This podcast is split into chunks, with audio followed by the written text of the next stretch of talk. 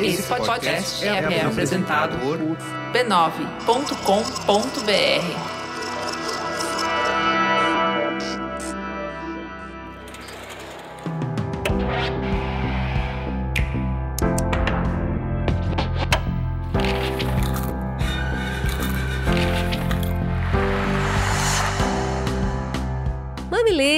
E mamiletes, está de volta o nosso espaço de reflexão a partir de produções culturais. Eu sou a Cris Bartz. Eu sou a Juva Lauer e você não está enganado. Esse é o Mamilos Cultura. Sim, a gente decidiu trocar as datas de publicação para deixar o Mamilos Cultura como uma preparação para o seu fim de semana e o Mamilos Debate na segunda-feira para você começar a semana com o pé direito. E começa cedo. A partir de agora é sempre Mamilos Cultura às 18 horas da sexta-feira e Mamilos Debate às 7 da matina para te acompanhar no caminho do trabalho às segundas-feiras. Vem com a gente de horário novo? E nos conta nas nossas redes sociais, arroba mamilospod, o que, que você achou dessa mudança.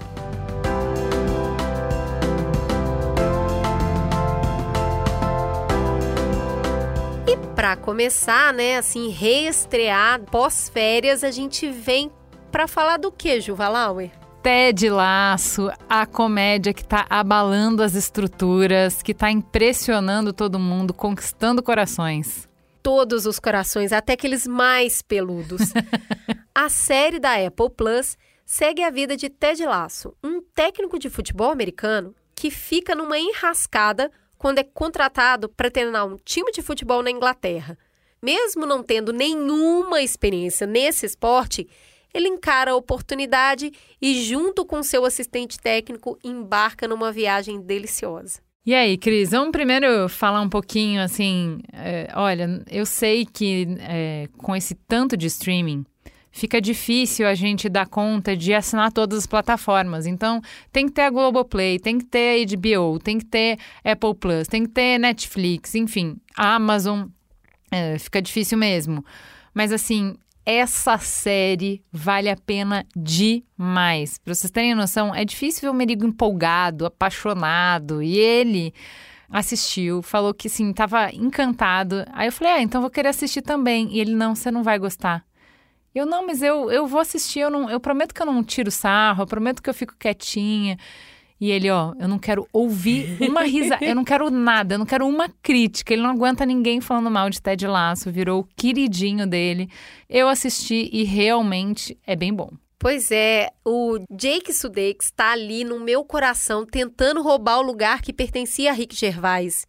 O protagonista da série é um ator assim incrível e ele dá toda a credibilidade que o Ted Lasso precisa, porque na real não é uma coisa fácil de fazer. Por que, que essa série é tão encantadora, Juliana? Por que, que isso é um desafio para esse ator? Acho que a primeira coisa que a gente, é, quando eu fui indicar para Cris, eu falei, cara, que, que alívio essa série sabe? Que, que descanso que é. Porque a gente tá tão cansado da ironia, né? De, de séries que são super críticas, que olham para nossa realidade apontando todos os defeitos, escrutinando as idiotices que a gente faz, como a gente pensa, como a gente. Né? Séries muito críticas da realidade e que deixam a gente. A gente termina pensando: esse mundo é um horror, eu sou um horror, é tudo uma merda, nada vai para lugar nenhum. A gente tá sempre flertando com o niilismo, né? Com um cinismo completo e absurdo. A gente não acredita nas instituições, nas relações, na gente mesmo, em nada, porque a gente está sempre com uma lupa nos nossos problemas. Aí vem Ted Laço e cria um mundo que obviamente não existe, tá claro ali, tá posto ali que não existe, mas ele nos mostra para onde a gente pode ir. É uma série tão inspiradora, tão gostosa, tão boa de. Você falar, ai, cara, eu sei que não é assim, mas queria tanto que fosse. Já pensou se fosse assim, que legal? Pois é, e eu acho que esse é o grande desafio do protagonista, porque ele mistura uma inocência com uma pureza, com uma comédia, né? uma, uma bubiça corporal do jeito que ele se move, fala, o visual dele, que é muito fácil cair no caricato. Uhum. E ficar um personagem muito bobo e você não se conectar com ele. Só que aí entra um roteiro maravilhoso, maravilhoso. e a genialidade, a genialidade do ator. E você fica o quê? apaixonado pelo Ted Lasso. No início tem uma estranheza, porque é isso que você está falando. A gente está tão desacreditado do outro que você nunca vai acreditar que uma pessoa pode ser tão boa quanto ele é. Simplesmente né? gentil, de uma maneira genuína e entregue às relações. Aí você fala, não, vulnerável ao extremo, né? Ele tá sempre disponível para as pessoas, ele tá genuinamente interessado, sem, é muito 100% voltado para o outro e positivo, sempre acreditando que a pessoa tá vindo do melhor lugar. Tem uma coisa que você falou do roteiro, que é essa série, ela prega muito, mas sem panfletar, e ela prega muito sem textão. Tá tudo lá. Porque assim, você fica toda hora é, esperando a hora que vai vir lá, vem lacrar. Tem, as pautas todas estão ali, mas é de um jeito que é assim, muito. Você nem sente, né? Tá, tá muito suave, muito bem contado. Uh, não é moralista, não é pedante, sabe? Não é professoral. São as, é, consegue criar situações que, mesmo que sejam idealizadas, parecem autênticas, parece que poderia uhum, acontecer. Uhum, sim. Se você quiser, dá para fazer, né? E ele ainda subverte ainda mais a lógica quando ele leva esse ambiente para dentro do esporte e não para qualquer esporte, para o futebol e não para qualquer lugar, para dentro da Inglaterra, que é o ápice do, da ironia, né? Que é, é quem ensinou a ironia para o mundo, colonizou as nossas mentes com esse tipo de humor. Então, tudo isso subverte a lógica. E você fica esperando a pegadinha da série e não existe. Ela é só genuína, boa, autêntica e otimista, otimista. Né? Parece que tá fora de moda ser otimista. Meu Deus do céu, assim, falei, quando eu vi, eu falei, Cris, assiste. E tem alguma coisa. Eu fiquei muito feliz ainda com essa série, porque eu vi na sequência do The Bold Type que também tem essa pegada. Eu falei, Cris, será que finalmente a gente saturou do cinismo? Será que essa postura negativa diante da vida, crítica diante da vida, que se cética. tira, cética, sabe? Será que finalmente a gente chegou na saturação que é, cara, não tem mais nada para contribuir isso. A gente está o tempo inteiro e, e, assim, não constrói isso, né? E eu acho que essa discussão é muito boa porque a gente fala muito aqui no Mamilos, né, de partir do princípio que as pessoas são bem intencionadas e inteligentes. E Ted Lasso é isso na prática. Total. E muitas vezes a gente se sente um adulto dono de si e que a gente não é influenciado por publicidade e por cultura. Eu sei que isso não é verdade, mas a gente tem conversado muito aqui, né, Ju, que a gente tem um filtro. E quando você vai sendo exposto dia após dia a uma situação, você não percebe, você acha que está no controle do seu racional, mas você vai sujando esse filtro. Total. Ele vai ficando poluído. Você fala, não, eu só rolei a timeline do Twitter num dia, por exemplo, que aconteceram uh, esses dias movimentados de Brasil, né? E aí você vai rolando a timeline e chega no final do dia, você não sabe por que, que você está tenso, nervoso e não está conseguindo dormir, e você acha que você está no controle.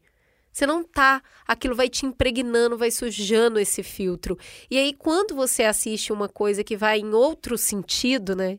Que vai te impregnar de coisas positivas e boas. Aí você fala, é igual o barulho de secador quando desliga. Você fala, meu Deus, aquilo tava me fazendo mal. É, cara, porque assim, é, eu acho que eu entendo que é um, uma dieta de informação, ela tem um pouco de tudo, né? Então não é falar que só isso pode, que só isso vale, que não tem valor. Pô, a gente adora o Rick Gervais, que é super irônico, tá tudo bem.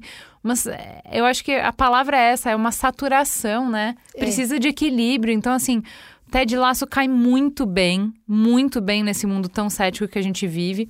E aí teve um artigo do New York Times fazendo justamente essa reflexão o que está acontecendo? Que a gente saiu de um The Office, eh, que a gente saiu de Breaking Bad, Sopranos, e hoje o que está fazendo é, é, sucesso são essas séries que são mais amorosas, vamos dizer assim. E a gente achou bem interessante que a reflexão que o autor faz é que não é que a gente está indo de shows mais críticos para shows que não tem personalidade, não tem coragem de criticar e tal. Porque o Ted Lasso, como a gente falou, critica tem. pra caramba e a gente tá até... tudo lá, só para as pessoas saberem. Tem questão sobre xenofobia, tem é, criação de filhos, tem divórcio, tem machismo, tem classismo, tem um pouco de tudo, tá presente ali sim. E aí, um, o que ele fala é que, assim, a gente, é, há 20 anos atrás, a gente vinha de séries e de shows que conquistaram muita audiência, em que estava muito claro que o que os, o que os personagens diziam era o oposto da mensagem do show. Então, vamos lá. Se no The Office você tem um chefe que é inseguro, que é abusivo, relações entre colegas, que é um sacaneando e puxando o tapete do outro, violentos uns com os outros, assistindo aquilo, o que, que você vai pensar?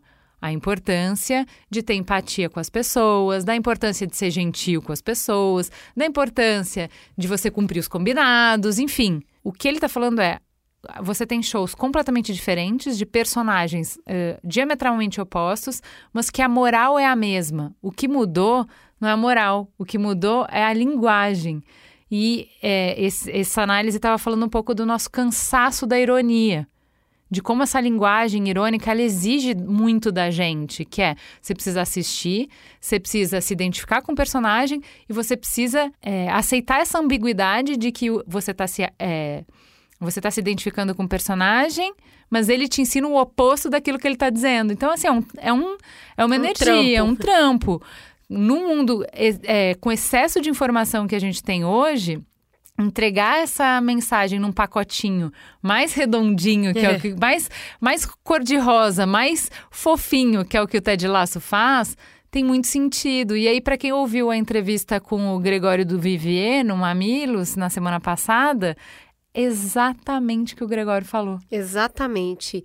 Ele diz na entrevista que ele virou um ativista anti-ironia. E isso subverte o que a gente conhece por humor. Então é inteligente porque é fresh, está subvertendo aquilo que a gente está acostumado a ver.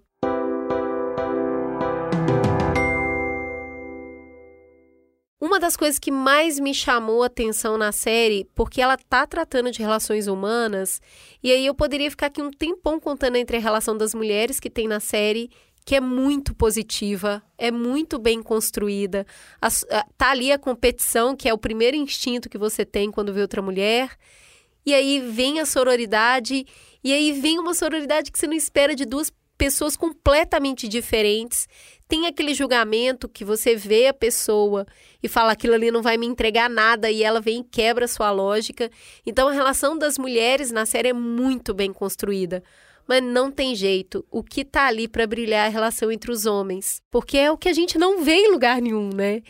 E o quanto ela também pode ter essa potência. Os homens na série se encontram, eles criam um grupo em determinado momento da série, que é tipo um grupo de apoio entre amigos. Então, na hora que o bicho pega, eles falam a sigla e os caras têm que ir para um lugar para trocar ideia. Não é para jogar, não é para beber cerveja, não é para dar tapão nas costas do outro. Eles conversam sobre coisas íntimas e pessoais e a insegurança que eles têm. E eles trocam ideias sobre isso. E aí um apoia o outro. Ao mesmo tempo que, olha o brilhantismo, a gente já falou, é brilhante o roteiro.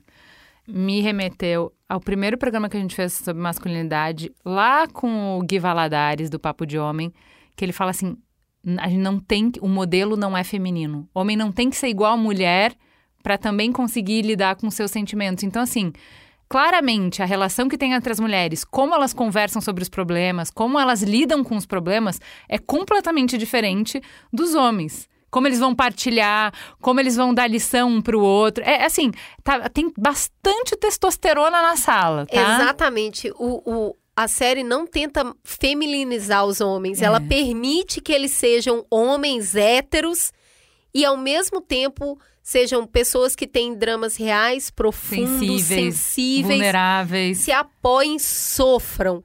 Sofram com as escolhas profissionais, sofram com o próprio corpo, sofram com a idade, sofram com o casamento, hum. sofram por, por não conseguir se expressar bem. Então, o que a série traz de muito bom para os homens é mostrar para eles o que a cultura já tem mostrado há algum tempo para as mulheres, que a sororidade ela é boa. Então, quando esses homens se abrem ali um para os outros, do jeito bem masculino de abrir, eu quero dizer, eles também se apoiam e eles crescem. Eu recentemente reli dois livros que eu li na adolescência, é, O Morro dos Ventos Uivantes e Orgulho e Preconceito. e engraçado que foi justamente aí que me pegou, né? Porque muitas coisas mudam, né? Depois que você é mãe, né? A vivência te faz ler de outra maneira, mas como a gente mudou na nossa percepção de relação entre mulher.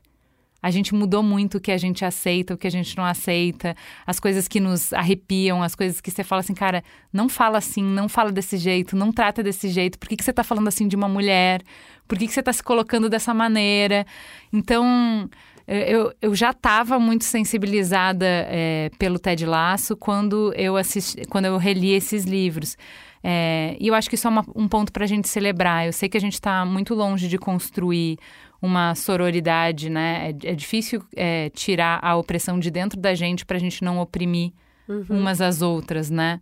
Mas quando a gente olha um show como o Ted Lasso, que ele desenha as opressões da mulher no casamento, no mercado de trabalho, na sociedade, tá ali todos os rótulos que a gente vê o tempo inteiro jogar contra a gente e a gente vai ver como unidas é mais fácil a gente superar e como que homens podem ser aliados também, que no Ted Lasso também tem isso, né? Tem. É, elas, eles enxergando a opressão pelos olhos delas, assim.